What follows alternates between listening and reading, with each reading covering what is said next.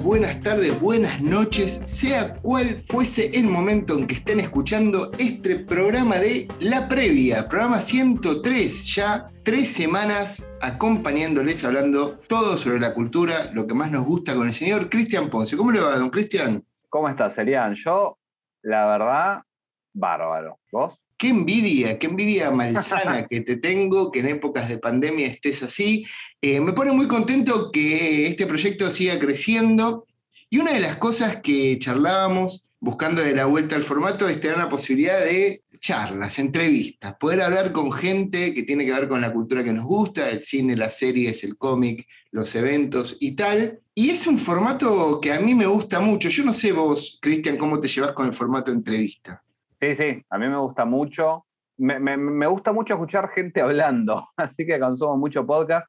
Y cuando se me acaban los podcasts pongo en YouTube entrevista, pongo entrevista completa, es un concepto muy lindo y que puede salir cualquier cosa, pero, pero sí, disfruto mucho y no, no me considero un, gran entrevistador, siento voy a aprender a tu lado porque sí te considero a vos un gran entrevistador, y bueno, veremos, veremos qué es lo que, lo que va pasando, lo que acá igual es, es, es, es la previa y se va a replicar de una manera las mismas conversaciones que tenemos nosotros, pero con, con un invitado. Más, más que una entrevista, abrimos un poco la, la cancha para, para charlar algunos de los mismos temas, pero con, con otra gente. Y en este caso, después de haberme puesto muy, muy ruborizado por tu comentario, eh, es una entrevista que básicamente eh, conseguiste vos. Contame a quién vamos a entrevistar. Bueno, vamos a hablar con el señor Luis Roldán, eh, Lubrio, tal es su, nombre artístico.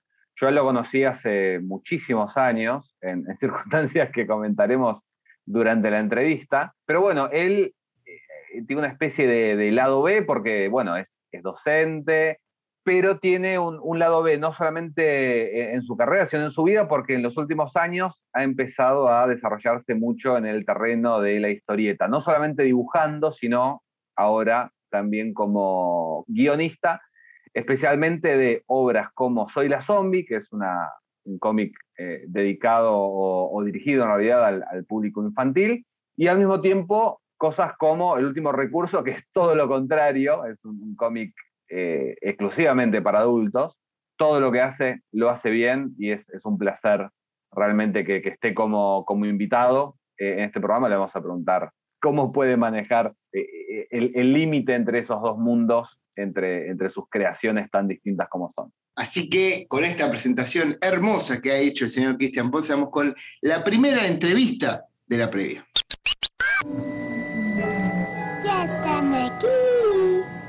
Bueno, Cristian, sin más dilaciones, vamos a por nuestro entrevistado de este programa, el señor Lubrio. Señor, ¿está por ahí? ¿Qué tal? Buenos días, chicos. ¿Cómo va? ¿Cómo, cómo se siente? ¿Cómo lo está tratando este, este comienzo del 2021 en pandemia? Eh, bien, uno los dice que las cosas que, que, va perdiendo las extraña. La verdad que ahora extraño el Zoom y el Classroom, yo soy docente, y la verdad que empezar a laburar así con, barbijo, mascarilla plástica, distanciamiento, la verdad que es bastante incómodo. Así que me gustaría volver a, los meses del año pasado.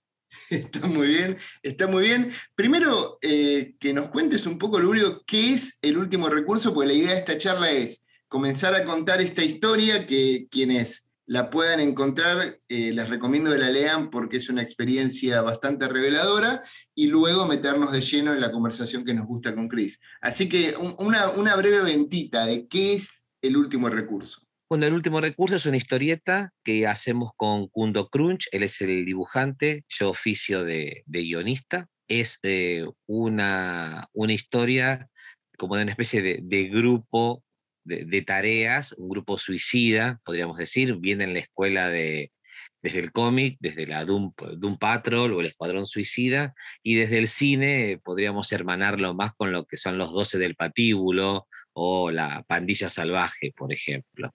Y bueno, estas personas que son bastante desagradables, tienen algunos poderes, algunos más funcionales que otros, y bueno, como lo dice el nombre, son llamados cuando no hay vías normales de resolución y bueno, ellos son el último recurso, lo último que se los llama para resolver alguna situación que excede lo que podría ser cualquier, digamos, fuerza de, del orden, por decirlo de alguna manera. Y la concepción de, esta historia, ¿cómo, ¿cómo nació? ¿Cómo nace? ¿Cuánto hay de creación en conjunto con el artista? ¿Cómo es la génesis de, de una historia como El Último Recurso?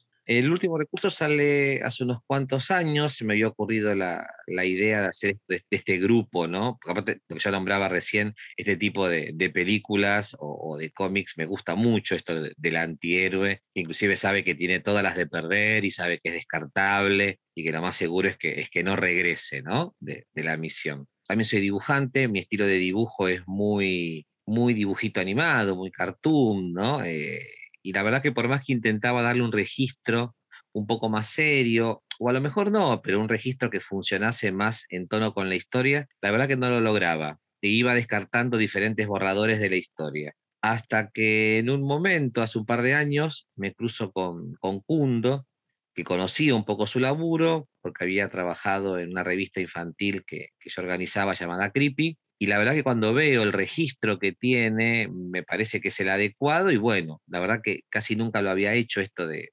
proponerle a otro dibujante laburar sobre un guion mío, lo había hecho hace muchos años con otra persona, y bueno, le tiro la idea, le cuento la historia, la verdad que a Kundo le encanta, él, él le da todo ese aspecto gráfico que tiene el último recurso, los diseños de personajes corrieron por cuenta de él, yo inclusive para no influir en su trabajo, no, no le mostré mamarrachadas que había hecho yo, ¿no?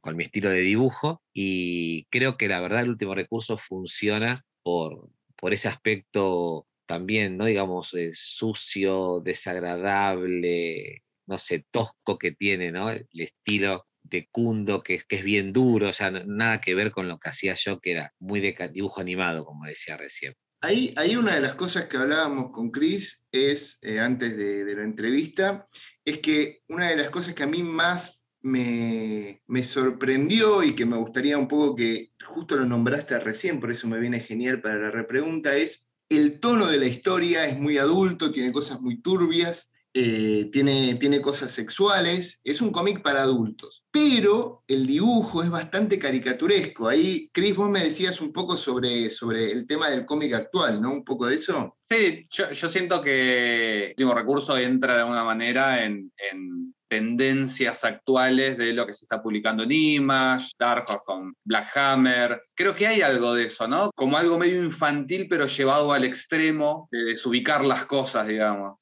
Claro, yo cuando me refería al, estilo de Kundo, obviamente comparado con, mi estilo de dibujo, que parece más de los pitufos que otra cosa, eh, obviamente el, dibujo de Kundo es la seriedad en persona, pero es cierto, no es eh, anatómicamente perfecto, no es que es un dibujo realista. Prisca es eh, bajita, regordeta, tiene una nariz porcina, eh, los dientes, parece que tuviese, no sé, como 70 dientes en la boca. Eh. Sí, sí, como más expresionista, digamos, también el alejarse de, los, clásicos de, los superhéroes, claro. Siento que, obviamente, más allá de que están todos hipertrofiados y con supermúsculos, eh, el cómic de superhéroes en general sigue como intentando quedarse un realismo más académico y, justamente, bueno, Black Hammer de vuelta es una de las, de las cosas con las que rompe, es tratar esas mismas cosas, pero con, un dibujo más, más sucio, incluso, bueno, las cosas que hace Lemire.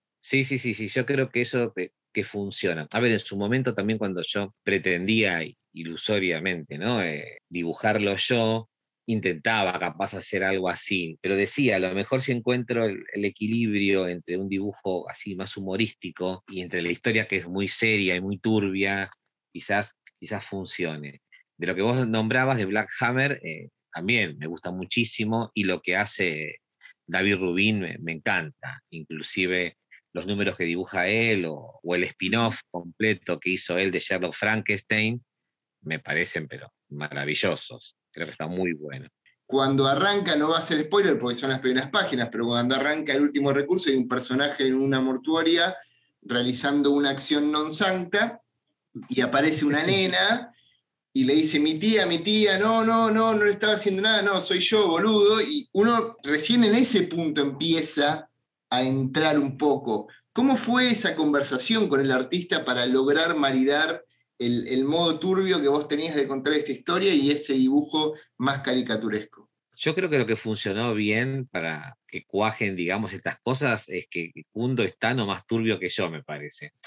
Eh, porque la verdad no hubo mucha charla mediante. Sí, me acuerdo que el comentario de fue que se sorprendió, porque como decís vos, ¿no? En la página 5 aparece Lars, que es un necrófilo, ¿no? Eh, manteniendo podríamos decir, relaciones carnales con un cadáver, y estábamos en la página 5 recién del libro. Así que de ahí para arriba. Y, bueno, y cuando se, reía mucho y me dijo, che, empezamos así, ¿cómo sigue esto? ¿no? Creo que no hubo ninguna charla de por medio, como que salió y bueno, y se hizo. Es más, vos sabés que ahora que me lo decías, no recuerdo exactamente, inclusive esta página es una página completa, una página entera la escena. Es una sola viñeta de una página, si mal no recuerdo. Y eso, eso creo que fue decisión de Kuhn. ¿Sabes que no me acuerdo? Así que fue que decir, ya que vamos a hacerlo, vamos a hacerlo a lo grande, ¿no?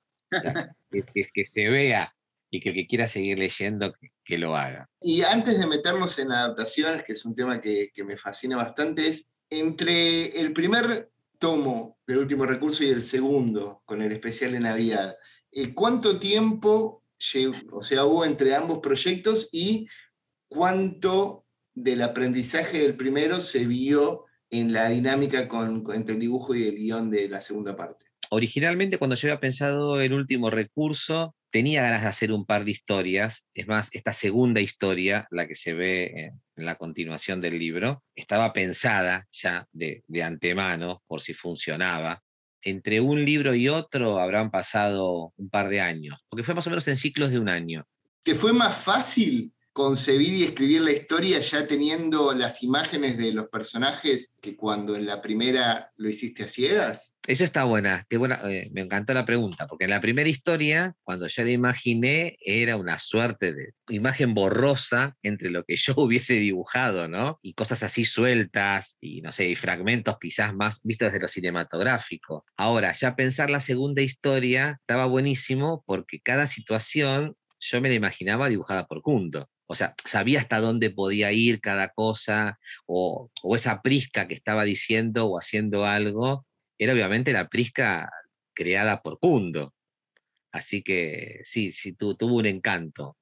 ¿Qué se sintió? Recién había salido el primer volumen, todavía no sé si ya estaban los planes del segundo, pero cuando empezaste a ver que el cómic empezaba a salir en listas y en, premios y, ver la, confirmación de que tenías como esa cintura para, para los dos estilos y ver que, bueno, no te habías equivocado de alguna manera en intentar algo distinto. Mm, la verdad que me sorprendió eh, muchísimo. Obviamente uno siempre tiene fe a lo que hace, ¿no? Los personajes del último recurso me gustaban mucho y la historia también. Pero tengo que ser muy, muy honesto, jamás me imaginé que iba a gustar tanto. O sea, más lo que hablábamos recién, ¿no? Con esa página 5 del libro, yo dije, más de uno me va a querer crucificar, digo, no sé cómo se lo van a bancar. Pero bueno, me divertía que fuese así, quería hacer algo totalmente distinto. Y aparte eso me abrió una puerta que la verdad no la había contemplado mucho, que es la de ser eh, guionista solamente. Hoy por hoy estoy laburando con un montón de dibujantes en varios proyectos, algunos un poco más familiares, algunos un poco en una onda un poco más adulta, ninguno tan terrible como el último recurso, por supuesto, o eso se lo dejo reservado a, a Kundo, pero la verdad que sí, después de haber dibujado Soy la zombie y eso, jamás me pensé este, este presente, digamos, en la historieta. Y la última, ahora sí, del último recurso, ¿te pasó en algún momento eh, enterarte o que te llegue algún reclamo, entre comillas, de algún padre que nada, le había comprado luz siniestra a los, a los hijos, soy la zombie, que de pronto dijo, oh, mira, un libro nuevo de Lubrio, y se llevó a, casa para, su menor de 10 años, quizás el último recurso, o por suerte no, no pasó eso todavía? No, por suerte no pasó. Yo creo que lo que evitó eso es que a lo mejor el padre, más que leer el nombre, mira el dibujo. Y como es tan diferente el estilo, no creo que lo ha asociado. Porque creo que es eso, miran más el dibujo. A ver, para que se entienda, cuento una anécdota muy cortita. Cuando recién había salido Soy la Zombie, mi registro de, dibujo es muy similar al del Bruno, de Escuela de Monstruos. Y había venido una señora a una exposición y a grito pelado, ¡ay, sos divino! Yo tengo todos tus libros, todos tus libros, compré todos. El único era Soy la Zombie. Después me di cuenta que la señora había confundido mi forma de dibujar con la, la de Mauro y ella estaba convencidísima que éramos la misma persona. Obviamente se compró el libro y yo no era quien para negárselo. Así que bueno, pero sí, sí, creo que por suerte pasó eso. Y de adultos, no, nunca tuve ningún reclamo. Sí hubo una ocasión en una entrevista radial que nos hicieron, que se ve que a la, a la conductora no le cayó, pero para nada bien el libro. Se notaba, no lo podía disimular para nada y fue bastante dura, ¿no? Con, la devolución. Vamos un poco al tema de adaptaciones, al tema más audiovisual. Vos ya tuviste una experiencia, Lurio, adaptando en un proyecto Soy la Zombie. A la hora de pensar, porque digo, el mundo en cuadritos de los cómics tiene un asidero con los planos de una película, el tema de el montaje eh, y el ritmo de la cadencia que se da del tipo de viñeta que vos armás, el tipo de tamaño de esa viñeta, los elementos. ¿Cuánto crees que hay de conexión entre el cómic y el cine? Y yo creo que muchísimo, eh, pero muchísimo. Es más, al menos desde mi experiencia personal, cuando yo dibujo o guionizo un cómic, la verdad que lo pienso desde lo cinematográfico. O sea, yo, yo creo que soy un director de cine encerrado en el cuerpo de historietista. No sé, yo me imagino eso, los planos, hasta a pobre los dibujantes que ahora me parecen como guionista, cuando yo les hablo, siempre el ejemplo que les doy es, bueno, vos en ese momento tenés la cámara, o sea, vos dónde pondrías la cámara, el tipo está tan re loco, dirá, o dibujar, ¿qué cámara? Toma este plano, cambia el ángulo, o sea, para mí tiene muchísimo, muchísimo. Así que más de rato creo que me imagino más que estoy haciendo cine a, que esté haciendo una historieta. Pero bueno, es una fantasía enfermiza mía.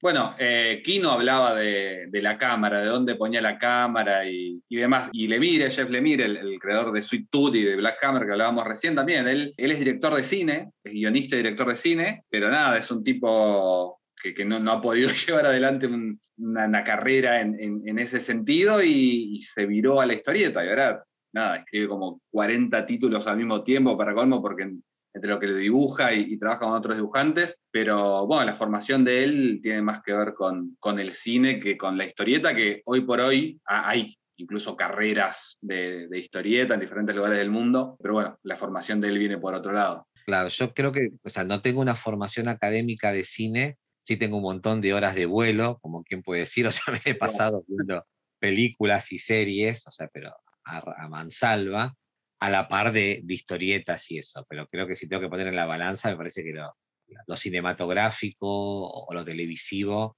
pesa más en, mi, archivo de imágenes, ¿no? Y, y ahí, Lurio, viste que, digo, Soy la Zombie es un proyecto que automáticamente uno puede conectar con la animación, si fuese una adaptación. Si uno lo, lleva a un live action, es ya más una fantasía por ahí más cercana, no sé, a ET, ponele, sería más para chicos. Pero, el último recurso tiene algo que me hizo acordar mucho de Umbrella Academy, por ejemplo, que tiene una adaptación eh, live action. Cuando vos estabas ya en este segundo libro, el último recurso, ya te metiste de lleno en la historia, los personajes son gente que se sienta al lado tuyo cuando estás escribiendo y te van diciendo al oído cómo hablan, cómo se mueven, etc. ¿Te los imaginaste en una adaptación animada o una adaptación live action? Para vos, ¿dónde explotaría mejor el, ser del el último recurso? No, y para mí creo que explotaría mucho más en una versión live action con personas. Sí, sí. Salvo que, no sé, fuese una animación también muy jugada o, y, llamase la atención, pero creo que el live action eh, funcionaría muy bien, estaría bueno con, personas.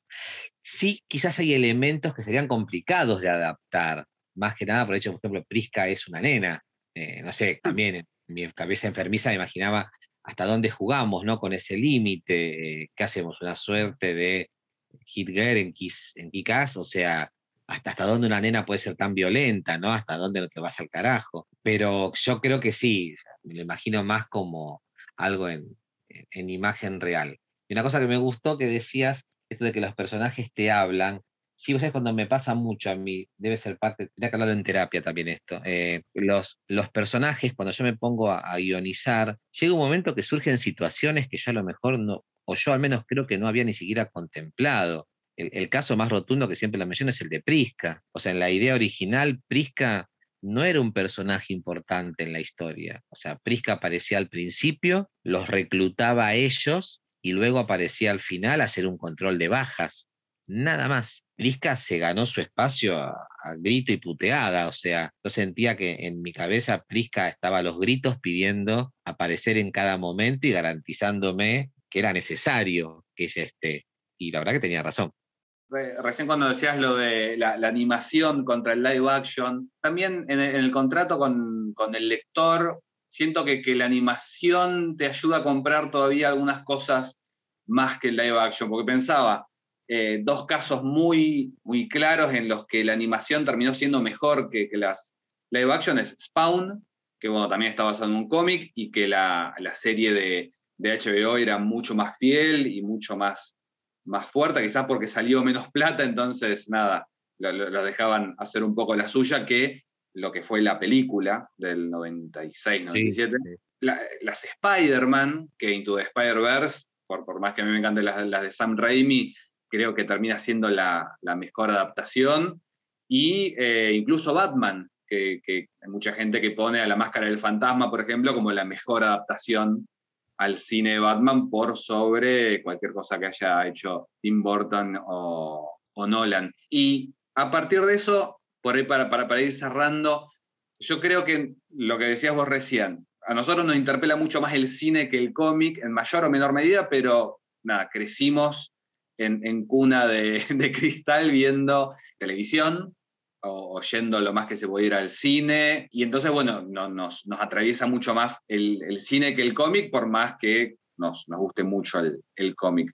Yo creo que por eso muchas veces, a la primera, y sin pensarlo demasiado, si nos dicen tu cómic favorito va a ser adaptado al cine, lo primero que hacemos es ponernos contentos, o por lo menos en las últimas oportunidades era así, yo me fui enfriando un poco. ¿Sienten que es como una especie de, de validación? ¿Por qué, ¿Por qué tenemos como ese objetivo o esa meta de que lo que ya disfrutamos en la historieta, que ya está completo en la historieta, que tiene ese lenguaje, ¿por qué tenemos como esa, esa meta o ese sueño de que eventualmente llegue al cine? Yo creo que es para complementar esa fantasía de- del movimiento, porque yo creo que el cómic, por más que sea hermoso y las imágenes, no deja de ser un medio estático, o sea, es la imagen, que es hermosa, pero creo que nos seduce mucho más la imagen en movimiento. Hay algo ahí que me parece que tiene que ver también cómo fue evolucionando el relato, ¿no? Digo,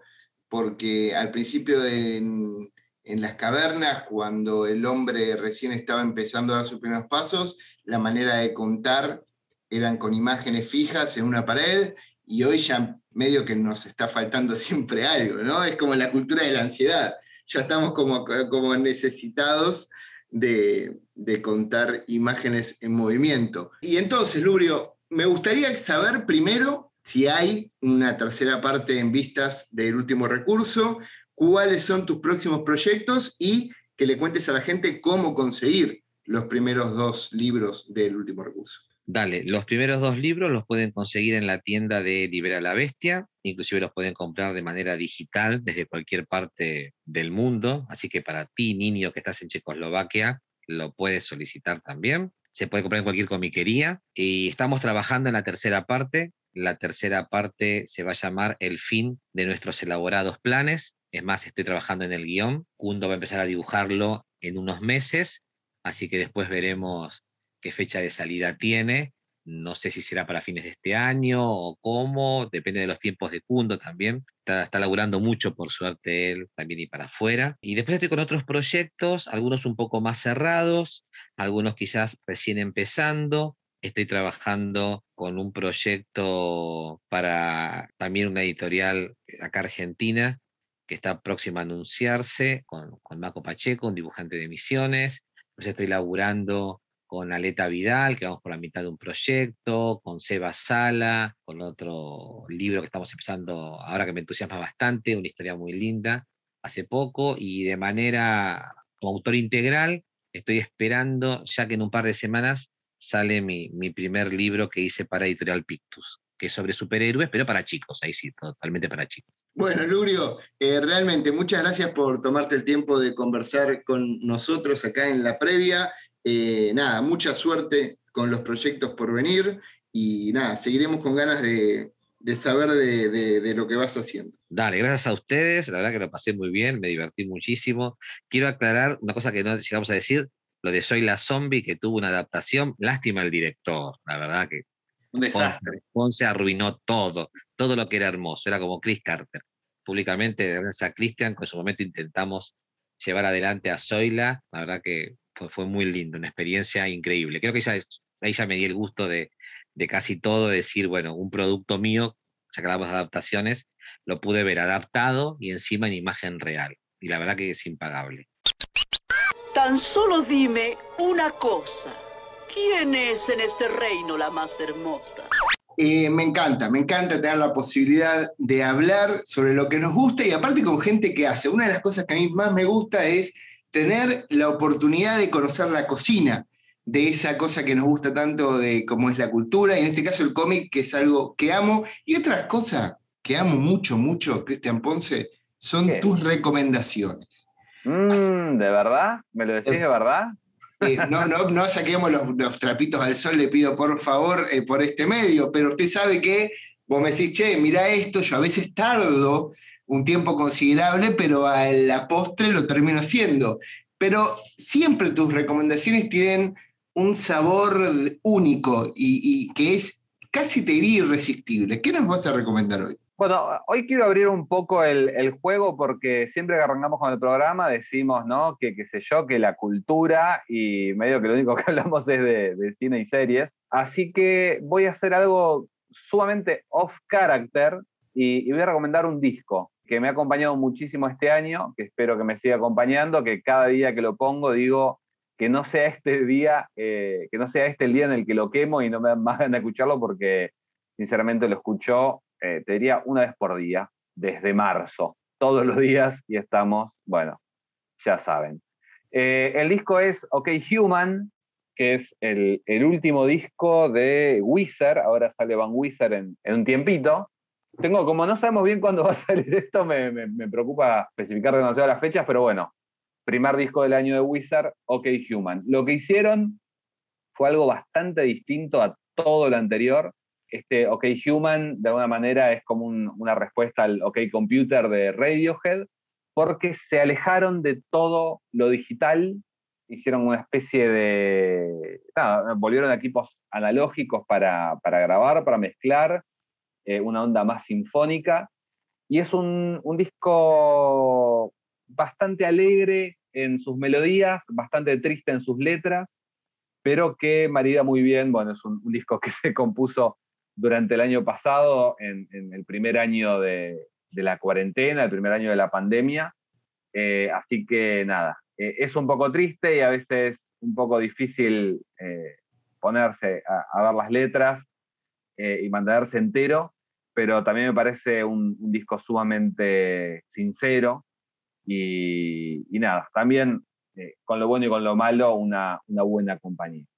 Así que OK Human de Wizard lo encuentran en Spotify y bueno, en, incluso en, en, la página de YouTube oficial de Wizard donde ellos lo subieron completo. Bueno, me encanta. Eh, ahora cuando termine este podcast nos vamos a juntar con la producción de este programa para entender eh, también porque esto fue una sorpresa, yo me encontré, parezco real en el programa de intrusos, yo me encontré con que de repente podemos recomendar discos y a mí nadie me avisó, así que voy a hablar con la producción al respecto. Puede que este sea el último programa de la previa, el programa 103, oh. pero no, no, me gusta mucho la idea, yo creo que la semana que viene voy a hablar sobre un local de, de, fiambres que me gusta mucho, que está acá cerca de... la cultura, aparato, y además es Wizard, que son re nerds. no, la verdad que me parece una idea muy, muy genial. Cristian Ponce, como siempre, un gusto, un, es un verdadero gusto compartir este, este momento, este rato contigo, hablando sobre la cultura, sobre lo que nos gusta, siempre agradeciendo a la gente de Radio Colmena que nos deja coexistir en su hermoso hábitat Y nada, nos vemos la semana que viene. ¿Te parece bien, Cristian Ponce? Me parece muy bien. Chau, chau, chau, chau, chau.